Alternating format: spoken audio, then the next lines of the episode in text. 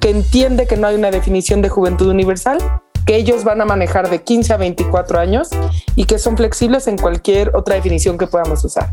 Y descubrimos que en juventud tal vez, tal vez no hay expertos. O sea, entonces uno es joven mientras no es maduro. La edad de tu cuerpo no es la edad de Exacto. tu edad. Son dos cosas diferentes. Realmente una persona es muchas edades al mismo tiempo.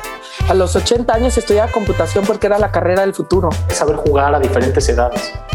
Creo que también se subestima muchas veces a los niños, por ejemplo. Romper estas barreras de, de títulos y etiquetas.